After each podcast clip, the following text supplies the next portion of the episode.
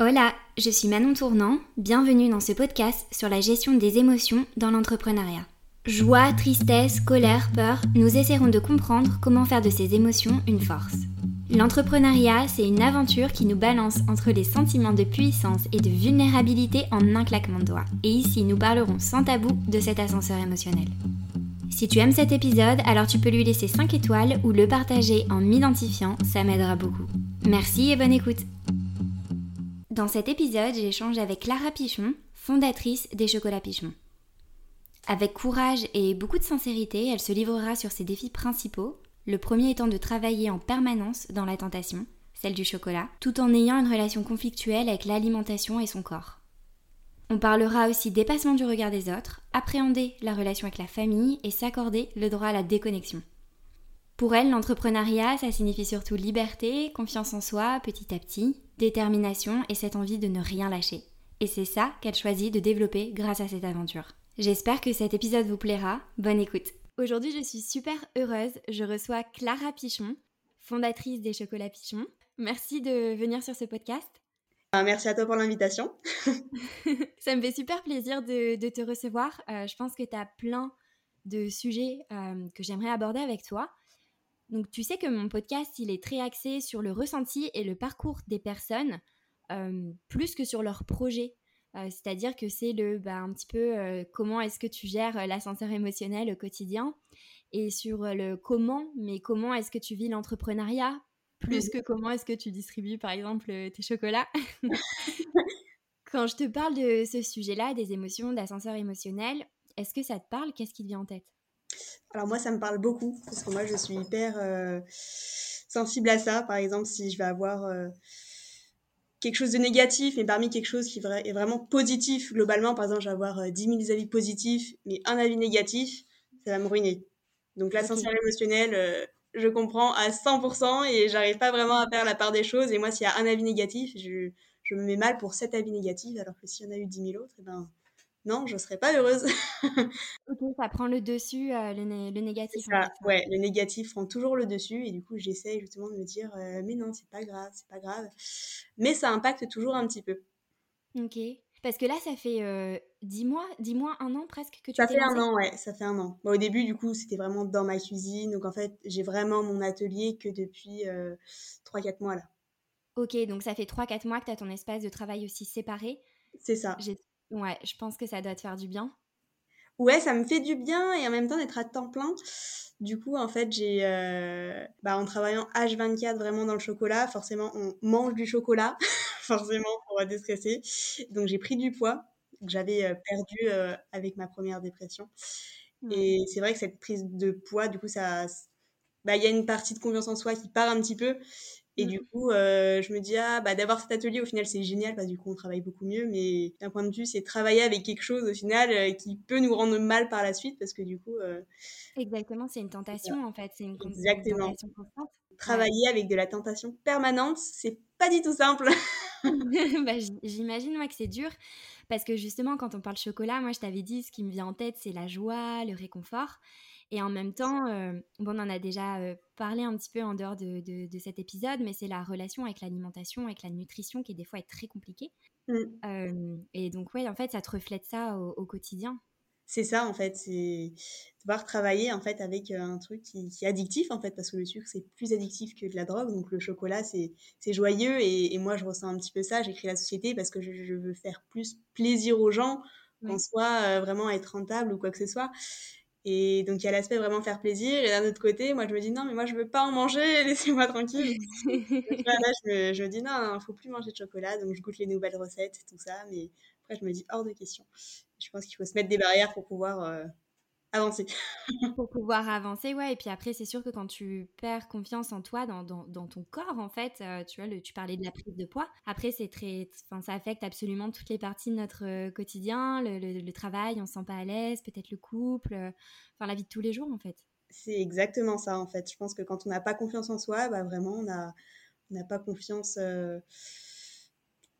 en tous les gens qui nous entourent en fait c'est on peut pas être bien dans on peut pas avoir confiance en soi on peut pas être épanoui on peut je pense qu'il y a un vrai problème là-dessus et donc euh, je pense que avant tout dans l'entrepreneuriat c'est être bien dans son corps être bien dans sa tête Et du coup, il faut prendre toutes les mesures possibles pour pouvoir être bien à ce niveau-là.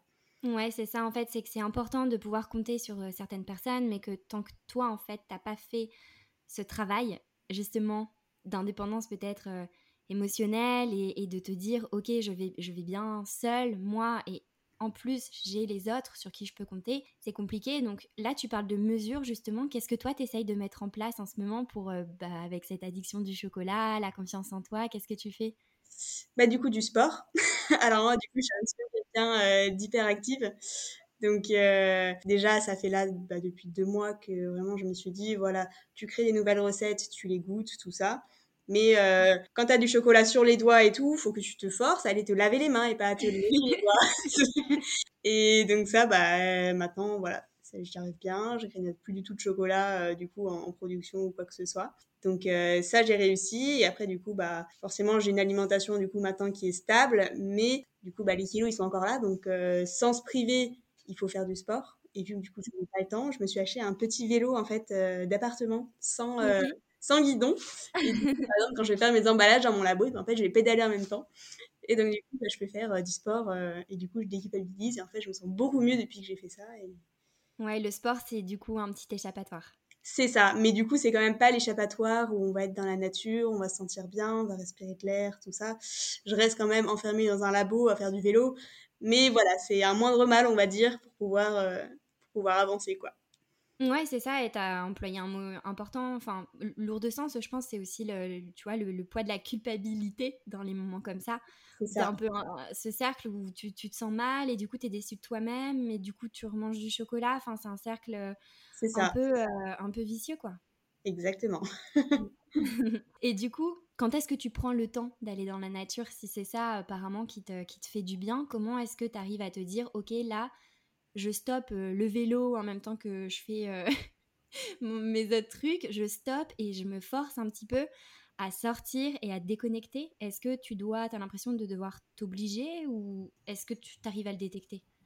Alors pour moi, je, m'oblige un petit peu. Donc après, j'ai un chien, donc euh, parfois je, je, vais me dire allez, je vais le promener, donc je déconnecte. Et après, bah globalement, avec mon copain, on force un petit peu à y aller ouais. les week-ends, donc parce que lui, il arrive bien à, déconnecter. Mais, euh, mais parfois, par exemple, ce week-end, euh, il était à Nice et moi j'ai dit non, non, j'ai des commandes. Et au final, euh, moi j'étais au fond du trou ce week-end parce que je voyais au soleil et tout ça. Et puis moi j'étais en train de faire mes commandes et du coup je me disais, mais j'aurais dû le faire et j'aurais pas dû faire passer en fait mon travail avant en fait le, juste un peu de vitamine D quoi pour mieux se sentir et, être bien dans sa tête. Je me dis, bah plus jamais ça en fait et, et c'est faire des, des, erreurs, on va dire, pour pouvoir se rendre compte que ce week-end, en fait, il m'a rien apporté. Il m'a apporté de la productivité, mais dans ma tête, en fait, c'est deux fois pire parce que du coup, j'ai pas ce moment de pause, j'ai pas ce moment de, nature, de soleil, de voilà, de, de, stop, quoi. De bonheur, ouais, de, de petits bonheurs autres que, que ça. Exactement. Ouais. Mais alors, sur le moment, quand tu t'es dit je n'y vais pas, parce que le travail va passer avant, c'était quoi en fait les, les arguments qui faisaient que tu t'es dit je dois rester travailler Parce qu'en fait, je me disais, si je vais là-bas, je vais être stressée parce que je vais voir les commandes arriver, je vais pas pouvoir les faire et je sais que euh, lundi, mardi, mercredi, j'ai plein de rendez-vous et vu qu'en fait je suis seule, bah, je dois faire la production, je dois faire la comptabilité, en fait, je dois tout faire et du mm. coup je me dis bah je pourrais pas tout assumer donc il faut que ce week-end en fait j'avance toutes mes commandes tout ça pour que euh, bah voilà je lundi ce soit euh, carré et je sois pas stressée. Et je me disais si j'allais là-bas j'allais être stressée et ça allait pas du tout être productif. Ouais, tu n'aurais pas été dans le moment présent et... C'est ça, alors qu'en fait, je pense que si, quand même, ça m'aurait quand même bien aidé. et en fait, je pense qu'il faut quand même se forcer à décrocher pour pouvoir, euh, pouvoir être bien. Et ça, bah, je l'apprends au fur et à mesure parce qu'au final, c'est ça fait que 4 mois que je suis vraiment à temps plein puisque je me suis lancée pendant mes études. Donc, euh, vrai, fait vraiment 4 mois que je suis, on peut dire, une entrepreneur. Ouais. Et du coup, il faut essayer de, jongler avec ça, quoi. Et justement, comment est-ce que tu fais pour un petit peu euh, apprendre sur euh, l'entrepreneuriat ou en tout cas gérer tout ça? Est-ce que tu as des personnes tu as des personnes sur qui tu peux compter euh, ou est-ce que tu, échanges avec d'autres entrepreneurs? C'est quoi un petit peu tes repères dans tout ça? Parce que dans ton entourage, donc je sais que bah, ton copain est entrepreneur, Arthur. Oui. Donc je me doute que tu dois partager un petit peu ça au quotidien avec lui.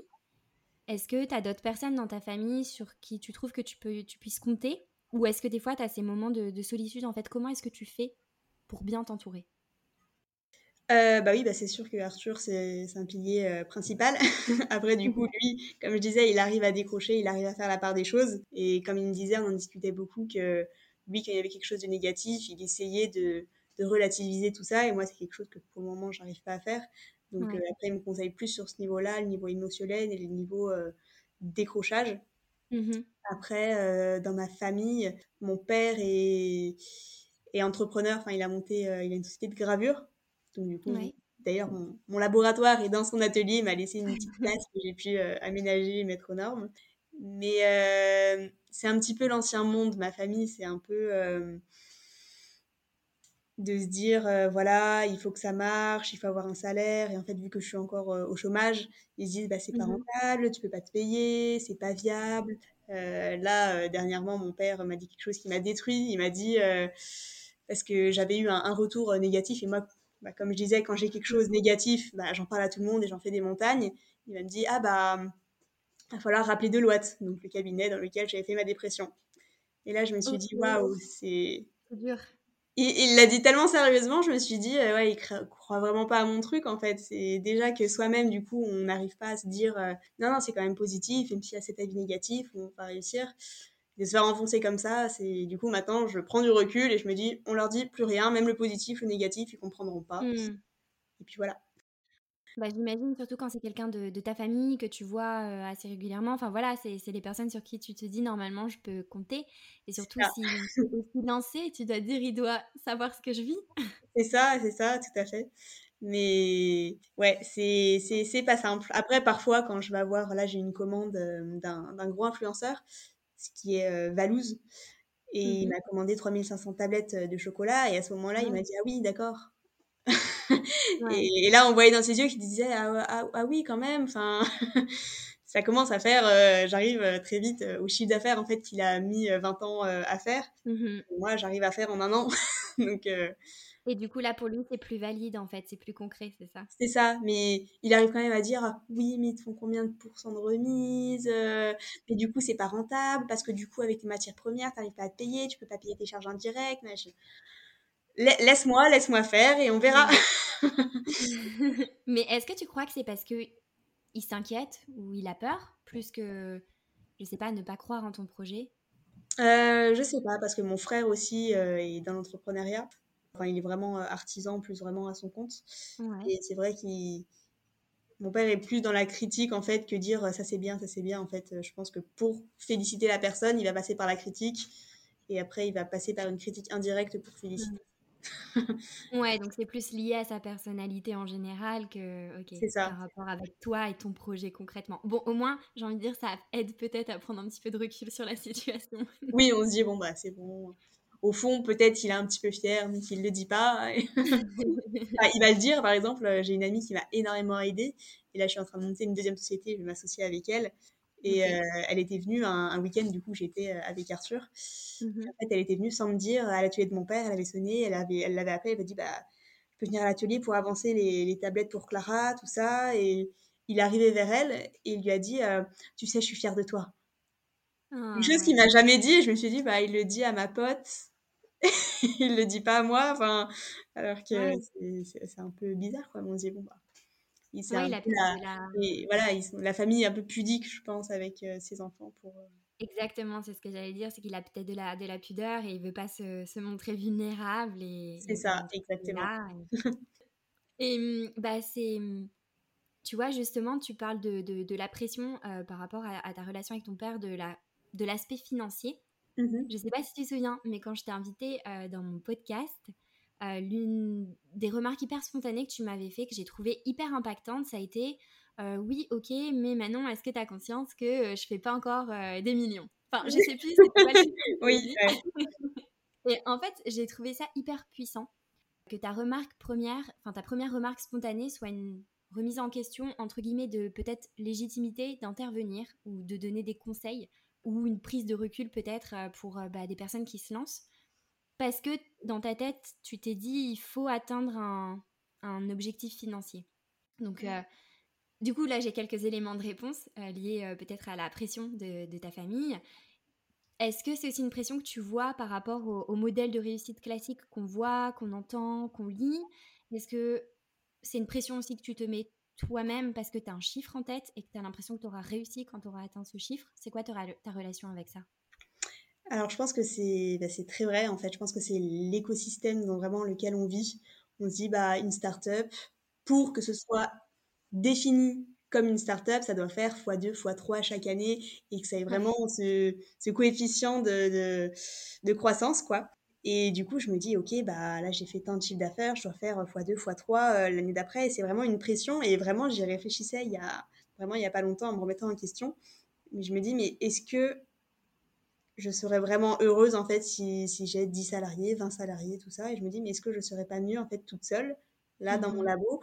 Parce que là, bah, rien qu'un détail, c'est euh, le matin de ne plus mettre de réveil.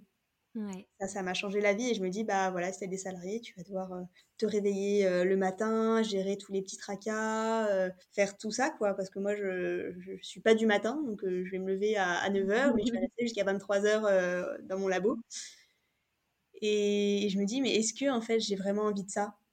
Et en même temps, il y a l'écosystème qui va nous dire, ah bah si une start-up, sinon ça peut être une start-up, je vais être euh, une petite euh, chocolatière dans son petit truc. Euh, c'est ça. Et en fait, c'est plus la légitimité, comme tu dis, en fait. Et du coup, on se sent moins légitime parce qu'on se dit, bah j'ai créé mon entreprise, mais c'est pas tant une entreprise parce que voilà, je suis pas du x2, x3, j'ai pas mmh. plein de salariés, euh, j'ai pas une communauté énorme sur les réseaux et du coup, on se sent pas légitime et en fait, je pense que pour avoir du pour sentir bien en fait la confiance en soi, je pense que ça ça passe par là inconsciemment. Et du coup, je me mets quand même cette pression. Mais je réfléchis de plus en plus en me disant, peut-être que ce serait mieux que tu, que tu laisses les choses venir à toi, en fait. Et si ça doit se faire, ça se fera. Mais pas pousser les choses en se disant, voilà, je, je, mets 100 euh, 000 euros de budget dans la communication pour faire exploser le truc. Non, en fait, c'est toujours venu à moi. Donc pourquoi, en fait, je mettrais des, des budgets euh, énormes là-dedans?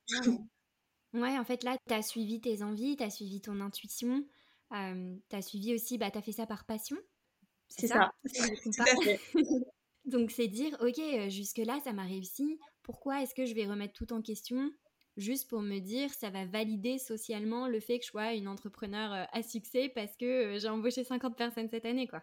C'est ça, c'est ça, et c'est exactement le problème, en fait. Je me dis, mais je serais toujours passionnée de, de, de faire l'aspect créatif, tout ça. Alors oui, c'est vrai qu'au niveau production, mmh. j'avoue que les 3500 tablettes à faire, on les a fait en un mois et il y a toutes mes amies qui sont venues m'aider. J'avoue que voilà, du coup, ça va peut-être plus se répéter ce genre de commande. Et faire 3500 tablettes, c'est pas forcément ce qui va me passionner de, voilà d'être euh, de, passer des nuits dans le labo parce qu'on dormait dans le labo tellement on faisait des journées de production. Euh, c'était intense, ouais. Donc je me dis, bah ça, si je peux avoir un chocolatier ou quelqu'un de qualifié qui pourrait déléguer ça, ce serait cool. Mmh Mmh d'un autre côté, je me dis, bah, après ces 3500, je peux aussi négocier pour que la commande se fasse sur 2-3 mois et que je me laisse un rythme pour pouvoir les faire toute seule. Ouais. Je, me pose beaucoup la question en fait. ouais, c'est super, c'est génial. En fait, c'est ce moment-là où tu dis est-ce que j'ai envie de grandir en termes de staff, oui ou non? Comment est-ce que je, je, je, gère ce pivot? Et c'est des questions euh, où il faut être hyper honnête avec soi-même à ce moment-là et ce qui peut être dur parce que tu es toujours tiraillé. Et moi, je, je, l'ai aussi avec la, la, la, gestion de mes clients, de me dire, mais là, je pourrais commencer à embaucher pour mm. peut-être plus euh, accompagner plus de clients, faire un concept. Et après, je me dis, ouais, mais tu sais, tu perds le côté hyper proche avec tes clients. C'est ça. Tu ça euh, et c'est le côté de déléguer aussi, du coup, de ne plus avoir la main sur les choses et devoir toujours surveiller. Et... Parce que, ouais, c'est très compliqué de déléguer. Tu aurais du mal à lâcher prise euh, Ouais, ouais, ouais. Je je pense. Déjà, là, j'ai des amis, j'ai eu du mal à, leur expliquer comment ça se travaille le chocolat parce que c'est vraiment technique, tout ça. Et il y a des choses où j'ai encore du mal. Je sais que par exemple, euh, les photos ou mon site internet, je ne pourrais pas déléguer. C'est des choses, c'est. Mais il faut apprendre et c'est compliqué quand même. petit à petit. C'est ça. Et hum, du coup, toi, comment est-ce que tu l'as. Est-ce que tu as déjà l'impression d'avoir réussi là? Alors pour moi, non, pas du tout. Et alors tout le monde me dit, mais t'as vu tout ce que t'as fait en un an? Mais je me dis, mais c'est rien. Et en fait, on se compare toujours à des gens qui ont mieux réussi. Bah, par exemple, Arthur, il, baigne vraiment dans cet euh, écosystème entrepreneurial. Il a plein d'amis. En, un an, ils ont fait euh, un million de chiffres d'affaires. bah, du coup, très vite, quand tu te compares à ce genre de personnes, tu te dis, bah non, moi j'ai rien fait, je suis pas légitime et, et j'ai pas réussi. Mais du coup, en mmh. fait, on se demande, bah, c'est quoi réussir? Parce que du coup, eux, ils sont dans la tech, donc vendre un million de tablettes de chocolat, c'est pas possible en un an. Donc en fait, c'est on se dit non mais c'est pas comparable. Et en même temps on se dit bah oui mais ils ont quand même fait un million. Et du coup on se dit bah moi je trim pour faire une tablette de chocolat. Et au final quand on vend des applications tout ça c'est tellement euh, il y, a moins de production et de travail vraiment euh, physique derrière et du coup mmh c'est oui c'est pas le même modèle euh, c'est pas le même business pas le même modèle donc c'est dur quand on se compare avec des choses qui sont incomparables c'est ça. Est-ce que toi, quand tu vois une, quand tu dis, bah, j'estime que cette personne elle a réussi dans n'importe quel projet entrepreneurial, sans prendre un secteur en tête. Pour toi, c'est quoi les critères qui vont dire oui, cette personne, je trouve qu'elle a déjà réussi? Qu'elle a déjà réussi en me disant euh, qu'elle a réussi à tout déléguer mmh et qu'elle arrive en fait à avoir le, le, pouvoir de sa vie en fait. Vraiment à, se dire et eh ben là j'ai pas envie euh, là j'ai envie de partir en week-end là dès jeudi. Ben, en fait je pars en mhm. week-end. Et en fait bah, tous mes salariés vont faire marcher l'entreprise. Et si je veux travailler à distance je travaillerai à distance. En fait avoir vraiment voilà le, choix de, de, faire ce qu'on a envie ou pas. Et la liberté. être, euh, ouais. La liberté et aussi bah, de pas avoir de soucis financiers forcément on dit que l'argent ne fait pas le bonheur mais quand même un minimum donc euh, forcément avoir un voilà, une situation financière un minimum euh, stable. Et, et, voilà, en fait, vraiment avoir cette liberté, je pense que c'est vraiment le la réussite. Donc pour toi, la réussite, c'est la liberté, l'indépendance. C'est ça, exactement. Et le d'arriver à apprendre à déléguer. Ouais, c'est intéressant. C'est ça, vraiment pouvoir euh, et être heureux en fait. Ouais. Mais tu vois, là, dans ce que tu dis, c'est que pour toi, enfin, la réussite financière, c'est dans le sens où ça va financer ta liberté et pas dans le sens de te dire aujourd'hui j'ai fait euh, un million ou deux millions, j'ai réussi à m'acheter tel truc ou telle chose ou telle dépense quoi. Après oui, bah, j'aimerais bien avoir comme tout le monde, euh, avoir ma maison, tout ça. Après pourquoi pas avoir euh, voilà des appartements qu'on va louer et avoir un patrimoine pour se dire voilà j'ai investi dans, dans de la mmh pierre, dans quelque chose qui est sûr et, et aussi de se dire je pense d'avoir réussi d'avoir tellement investi, de se dire si je j'arrête ma société ou même sans la vendre, si je m'arrête du jour au lendemain, je peux ne pas travailler et finir ma vie comme je l'entends. Ouais. Et ça, je pense que c'est vraiment un bonheur ou de se dire bah voilà, je peux vendre ma boîte, elle vaut tant, euh, j'ai des propositions, tout ça. Je pense que ça peut être vraiment une liberté de se dire bah si je veux tout arrêter, j'arrêterai tout. Si j'ai envie d'aller faire euh, des, chambres d'hôtes euh, à, faire la cuisine parce que c'est ma passion pour les gens, bah j'aimerais trop. Donc c'est voilà vraiment avoir le, le, choix en fait, d'avoir le choix de, vivre sa vie euh, comme on entend.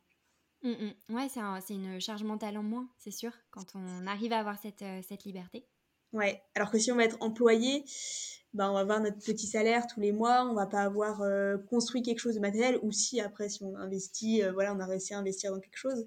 Mais ça va être plus compliqué et on se dit, bah, si je m'arrête du jour au lendemain, je vais avoir le chômage ou pas, mais je vais pas forcément avoir de, de roue secours. Sauf si des personnes sont employées. Je dis pas que les employés euh, forcément peuvent euh, peuvent euh, pas avoir de, l'investissement. Mais si il y en a qui investissent en bourse ou quoi, ils peuvent vraiment bien réussir à ce niveau-là. Donc après, c'est juste des choix. Mais du coup, après, il y a moins l'indépendance de dire ce matin, je vais pas travailler. Toi, c'est ça qui t'a fait partir C'est ça? Pourquoi est-ce que tu étais mal quand tu étais, étais salarié Parce que tu as parlé de burn-out, tu as parlé quand même d'un moment de, dépression euh, vraiment intense et euh, très mal vécu alors, c'était quand j'étais à Paris, donc je pense qu'il y a beaucoup de facteurs qui ont fait que ça allait pas du tout. Oui, j'ai vu que tu étais à la Défense et j'ai essayé de t'imaginer toi à la Défense. Ah, c'était, catastrophique. Déjà, en fait, je m'étais dit, euh, donc j'avais eu une offre chez Deloitte et donc je me disais, bon, bah, je sais que les horaires sont compliqués, donc on, on, va prendre au mieux un appartement dans la Défense pour pouvoir avoir le moins de trajets possible. Mmh et euh, du coup, bah, ce qui fait que voilà, je vivais dans la défense, donc dans un 20 mètres carrés, entouré de béton. Et euh, bah voilà, enfin, j'étais pas épanouie, surtout j'étais plus sur la partie juridique, donc qui me correspondait pas du tout, à lire des jurisprudences de 9 euh, pages taille 6. c'était c'était horrible.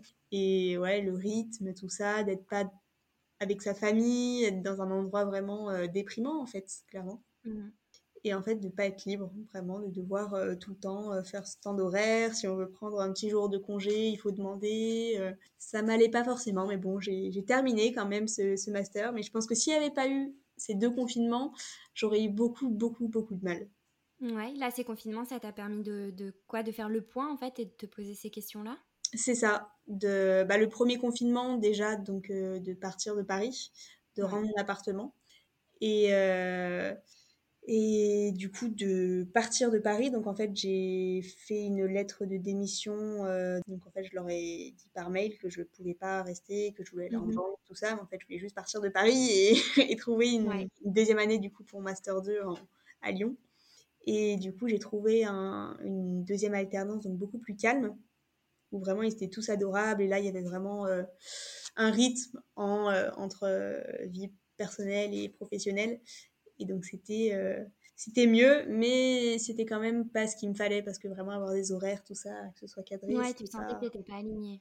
Oui, tu as besoin de, de, le matin de pas mettre de réveil. c'est ça, en fait, de, de, choisir, en fait, avoir le pouvoir de sa vie, c'est vraiment. Euh, j'écoute beaucoup le, podcast de, de Louise, In Power, et du coup, ça, ça, fait vraiment sens de vraiment prendre le pouvoir de sa vie vraiment de, décider en fait euh, si ce matin doit se, se, réveiller, doit mettre un réveil ou pas. Donc, et certains matins, je mets des réveils quand même. Mais euh, vraiment, le bonheur, c'est de, de décider en fait de quoi sa journée va être faite. Exactement. Bah, tu sais, ça me fait penser à un livre, je... peut-être que tu l'as déjà lu, c'est La confiance en soi de Charles Pépin. Je, vraiment, avec le sujet de la conversation, je ne peux que te le recommander. Euh, c'est une pépite et il parle de la différence entre choisir et décider. Tu vois, donc euh, de, choisir, c'est quand tu es un petit peu dans, le flou et que tu as des options qui, s'offrent à toi, master, pas master, euh, crédit mmh agricole ou telle entreprise. Alors que décider, tu vois, c'est vraiment te dire, je n'ai aucun contrôle sur ce qui va se passer. Je donne ma dème, je me lance dans l'entrepreneuriat. Je ne sais pas si ça va réussir, si ça va pas réussir, mais je sais pourquoi je le fais et, j'y vais. Exactement, c'est. Bah, je lirai peut-être ce livre alors. c'est exactement ça. Enfin, moi, j'ai économisé euh, plus de 40 000 euros quand j'étais en alternance. Et j'ai tout mis dans ma boîte, en fait, et je me suis mis au chômage. Et, je ne sais pas si ça va réussir. Je ne sais pas à l'heure actuelle si euh, à terme ça va être rentable, si je vais pas devoir arrêter. Mais je me dis, bah, j'aurais tenté, en fait. Il faut mieux Complètement. Voilà, J'aurais tenté. Et là, le fait d'avoir déjà tenté, le fait d'être depuis quelques mois dans ce projet-là, qu'est-ce que tu as appris sur toi? Est-ce qu'il y a des choses que tu soupçonnais pas dans ta personnalité? Euh, dont bah, tu es super fière parce que c'est l'entrepreneuriat qui t'a montré ça. Est-ce qu'il y a des trucs où tu dis Oh, waouh, j'avais peut-être pas vu euh, cet aspect de moi? Euh, Après, l'aspect, oui, bah, de la passion, en fait, tout simplement, que j'étais pas passionnée pendant, pendant mes emplois en tant que salariée. C'était en fait quand on donnait une tâche, bah, tu la faisais, mais on va dire à contre-coeur, on s'investissait pas forcément dedans, alors que quand je vais retrouver ces mêmes tâches dans mon entreprise actuelle, donc euh, travailler sur le bilan comptable, faire mes déclarations de TVA, euh, plein de choses comme ça, ou même des, des, aspects hyper juridiques. Et ben finalement, on, y prend goût et puis on s'y intéresse et puis on est investi. Alors que moi, j'étais pas du tout investi. En fait, quand c'était pas pour moi en tant que salarié, j'étais en mode euh, Mmh. Je le fais à contre-coeur et je le fais pas, je le fais pas bien en fait. ouais, t'avais pas une de curiosité particulière peut-être. Euh parce qu'on dit, bah, on le fait pour le grand groupe, euh, tout ça. Donc. Euh c'est ça. Et parce que tu as ton salaire à la fin du mois, il faut le faire. C'est. C'est ça. Mais c'est pas, pas joyeux quoi, en le faisant. C'est quand on gère son budget, on gère son entreprise, c'est son bébé, on le fait pour soi et on sait pourquoi on le fait. Peut-être une raison d'être vraiment à notre projet, c'est ouais. c'est incroyable. Donc ça a révélé vraiment que la passion pour toi c'est super important. Parce qu'il y, y a, beaucoup de personnes qui arrivent, enfin moi j'ai beaucoup d'amis qui arrivent à se dire, bah moi mon job ou ma vie pro c'est vraiment le truc un peu alimentaire, mais je ne lis pas mon identité à ça. Ce que je trouve aussi hyper fort, ou des fois je me dis je les admire parce que ça doit être tellement beaucoup plus simple. mais c'est vrai que quand on n'a pas ça et qu'on sent qu'il y a un moteur qui est beaucoup plus profond, c'est compliqué de, se contenter de, choses qui ne nous passionnent pas. Bah, c'est sûr. Bah, je m'étais posé la question d'ailleurs, c'est super intéressant parce que euh, après le lycée, euh, je m'étais dit soit je pars sur euh, non c'était après après le bac.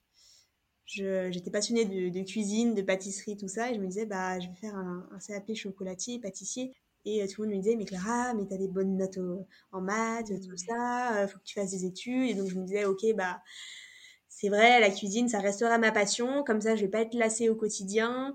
Et comme ça, j'aurai un, bon travail parce que je serai dans la finance, je gagnerai des sous et je pourrai me faire plaisir et faire ma passion le week-end.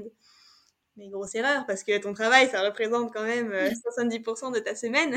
Donc c'est compliqué. Et euh, c'est bizarre d'avoir le déclic et de passer du coup le CAP après mon master parce que du coup là, je passe mon CAP euh, chocolatier en, distanciel en fait. Et euh, du coup, c'est assez. En fait, il faut vraiment écouter notre instinct dès, le, dès la fin des études ou quand on en a envie.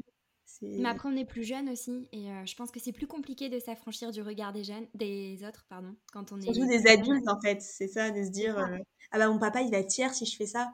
Donc mon père il a été très fier, petite, euh, ma fille elle fait un master finance à la Sorbonne, et là il commence un petit peu à dire ah oui ma fille elle fait des chocolats. Mais c'est triste aussi de se dire bah, qu'au moment de l'orientation en fait tout ce qui est un petit peu métier plus manuel ou voilà, c'est hyper dévalorisé en fait. C'est euh, mais non, tu as les capacités de faire autre chose. C'est en fait, enfin, c'est horrible. C'est ça. Euh, en fait, on va être décrédibilisé. On va dire ah bah j'ai fait un CAP, donc en fait inconsciemment on va être en fait réduit dans une échelle sociale à dire ah oui bah il y a un bac pro, il a un CAP. Alors que pas du tout. Il y a des gens qui n'ont pas fait d'études et qui réussissent. Euh, qui réussissent dans, dans, dans, plein de choses. Et ce qui me choque le plus, c'est quand je dis que j'ai fait un master finance, les gens vont me dire ah oui, mais ça t'aide quand même beaucoup. Non, ça, m'aide pas beaucoup de, savoir euh, comment on calcule euh, le, euh, le delta du, truc en bourse. Là, moi, je, je, sais pas et je m'en fous complètement.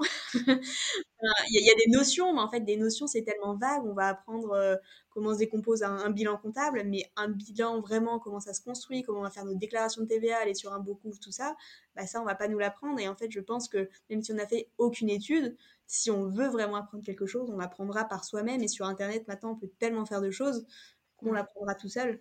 Et du coup, ça me rend folle quand on me dit oui, mais tu as fait un master finance. C'est non, c'est faux. Le master finance ne m'a rien apporté et c'est c'est pas grâce à ça que je vais avoir des connaissances pour me lancer dans l'entrepreneuriat. Ouais, exactement. Ça doit être très frustrant.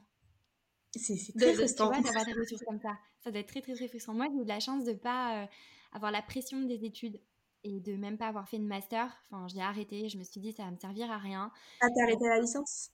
J'ai arrêté la licence, ouais. Ouais. Et mes parents étaient un petit peu en mode euh, est-ce que tu es sûr? Parce que quand même en France, bon, à ce qui paraît, il faut un master pour être validé, mais on sait pas trop, t'en penses quoi toi? C'est ça. Je me suis dit, bah tu sais quoi, si quelqu'un veut pas de moi parce que j'ai pas de master, tant pis.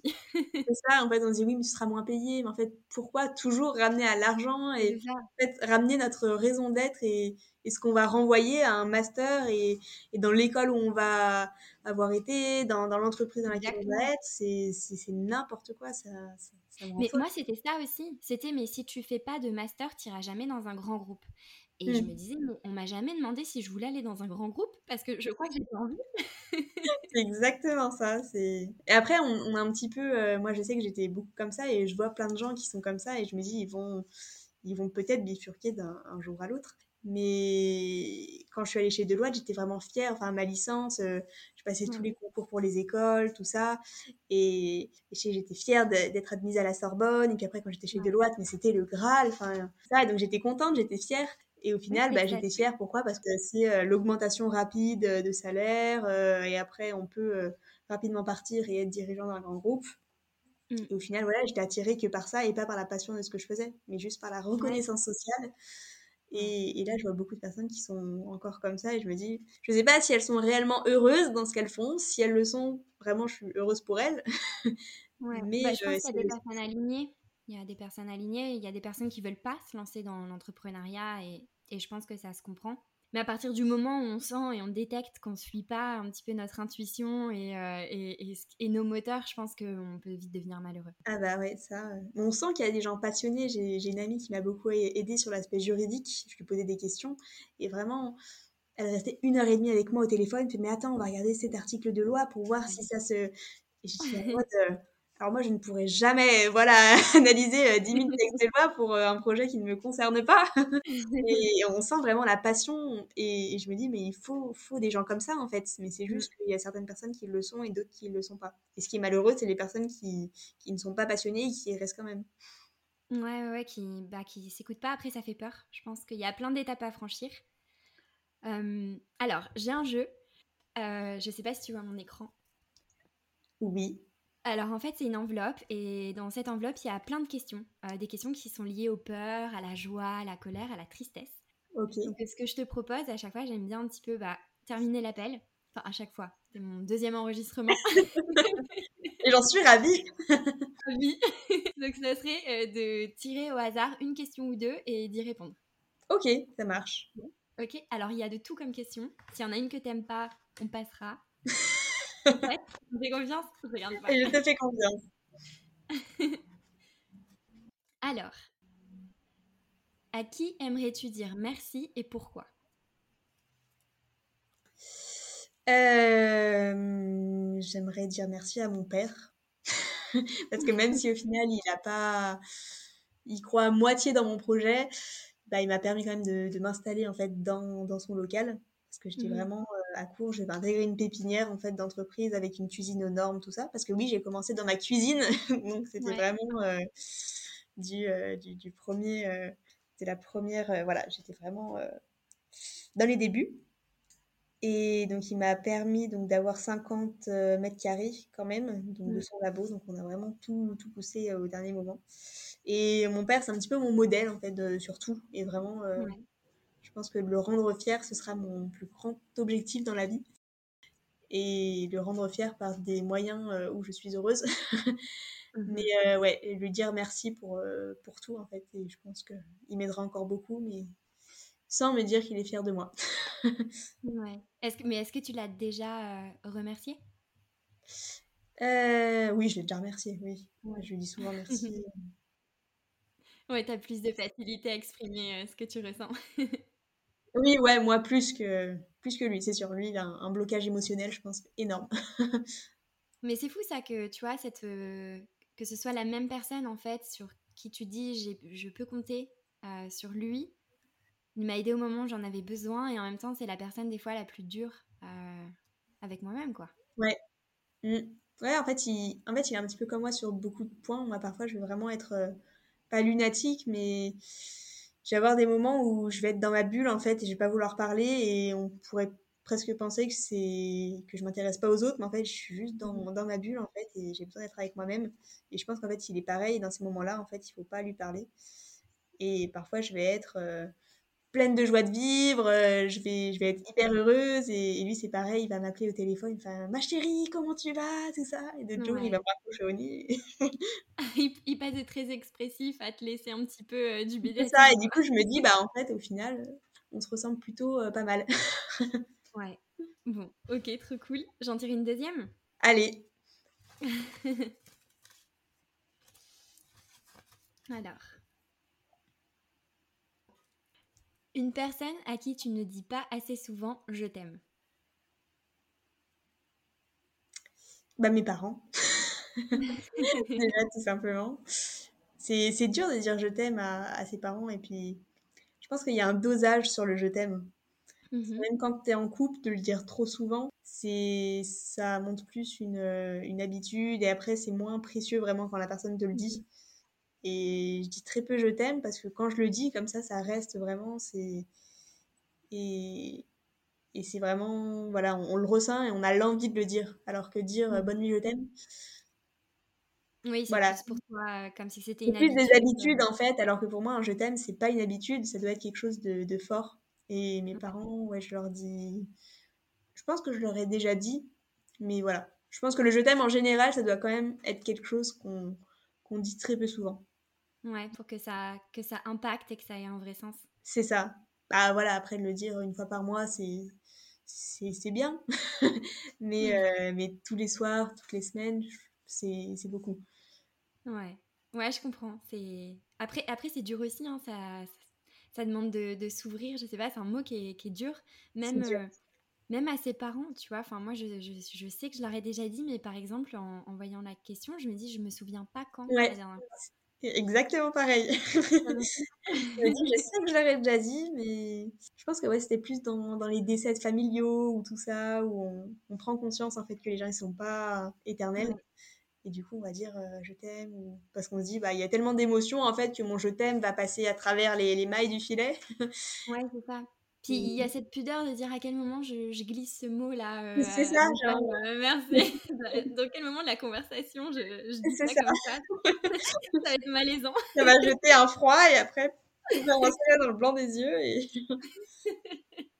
ok, super. Bah écoute, euh, est-ce qu'il y a des questions que je ne t'ai pas posées, que tu aurais aimé que je te pose? Bah, Globalement, je pense qu'on a bien fait le tour. de tout ce qu'on avait à dire. Je sais même pas combien de temps, euh, ça fait 40 minutes. Ouais. C'est déjà... On papote. on papote, on papote. en tout cas, c'était super intéressant d'avoir une approche vraiment euh, au niveau de l'émotionnel et de pas avoir dire. Euh, mais du coup, t'as combien de marge et du coup. Euh, oui, effectivement, je t'ai posé zéro question sur ça. ah, mais c'est génial parce qu'au final, après, t'as des critiques et du coup, euh, tu vas avoir des remises en question sur tout parce que j'ai fait, ah, mais non, euh, t'as pas tant de seuil de marge, machin. Et après, on se pose trop de questions. non, et je pense que tu vois, c'est un témoignage où, je sais pas, t'as parlé hyper ouvertement, par exemple, de ta relation avec avec le chocolat, avec la nutrition, avec le corps, avec la confiance en soi. Et je suis sûre qu'il y a plein de personnes aujourd'hui qui se lancent et qui ont ces mêmes euh, peut-être euh, questions ou ces mêmes, euh, ces mêmes douleurs. Et, je pense que ça peut aider d'entendre ça. Et moi, à chaque fois que j'écoutais des podcasts très business, je me sentais toujours un petit peu frustrée de me dire mince, on a balayé ce moment avec cette personne et on est reparti au combien tu factures, ce qui est hyper intéressant. Je pense qu'on a besoin des deux. Ah oui, c'est sûr. Ouais. Donc euh, voilà, j'espère que tu passeras dans un prochain podcast pour dire euh, combien euh, tu as de marge. Et... après, c'est moins, moins, intéressant. Mais tu vois, pour en revenir sur la, la nutrition, pour moi, c'est un dilemme parce que la nourriture, c'est quand même quelque chose où enfin, voilà, j'ai perdu beaucoup de poids suite à ma dépression, mmh. puis là j'en ai repris, et du coup, bah, là je suis mal dans mon corps, donc du coup, la nourriture, c'est pas simple. Et quand même, j'ai cette volonté de me dire je vais créer des sociétés dans ce domaine-là parce que c'est c'est mon meilleur ami mais mon pire ennemi en même temps. parce que là je crée une deuxième société du coup avec une amie et ça va être dans, dans la restauration pareil, donc dans la restauration durable et plus dans la restauration euh, autour de, concepts originaux. Et je me dis bah je serai confrontée toute ma vie du coup en fait à la nourriture et à des sociétés dans la nourriture mais c'est mon défi en fait et, et je vais euh, je vais réussir à faire face à ça et que ma passion ne soit pas en même temps euh, ce qui me détruit. Complètement, et je trouve ça hyper courageux de ta part parce que ça veut dire que tu sais que tu vas devoir travailler sur ça, que tu vas devoir apprendre à, gérer un petit peu, bah, euh, je sais pas, les, pulsions que ça peut donner, l'envie de manger, l'envie de pas manger aussi, de se priver, euh, de se punir, de culpabiliser. Voilà, donc tu vas devoir euh, travailler encore plus sur ça, je suppose, du fait que bah, ce soit hyper lié à ton métier. Mais en général, c'est ce que, enfin, je pense aussi qu'on fait un petit peu des business quand c'est des business passion, dans des sujets qui nous tiennent beaucoup à cœur, et en général, les sujets qui nous tiennent à cœur, c'est des sujets aussi qu'on a dû beaucoup travailler et qui un jour ont peut-être été problématiques, donc euh, je comprends tout à fait. Voilà, enfin. Mmh. Moi, la gestion émotionnelle, je pense qu'à un moment, je comprenais absolument plus mes émotions. Donc, euh, tu es obligé de t'intéresser, tu es obligé de creuser, euh, d'avoir une. une lire des livres, ouais, c'est sûr. Exactement, et c'est parce que c'est une douleur pour toi, tu travailles dessus et, et après tu en fais quelque chose pour les autres. Euh, toi, tu, tu, livres du bonheur chez les gens, donc c'est trop cool. c'est ça, en fait, ça en devient ta force vraiment, et tu te dis, bah non, mais ça, ça va pas être une faiblesse pour moi, et je vais, je vais réussir à ce qui m'a détruit, bah, ça va me, me faire rayonner. Complètement, ouais. Bah écoute, je te souhaite euh, beaucoup de réussite dans tous tes projets. De toute façon, je vais, je vais suivre tout ça. Ah bah. Je te remercie. Eh ben, merci à toi, Manon. C'était vraiment super agréable cette discussion. Et... Merci, Clara. Merci à toi. C'est tout pour aujourd'hui et c'est déjà pas mal. Merci d'avoir écouté cet épisode et à bientôt pour le prochain.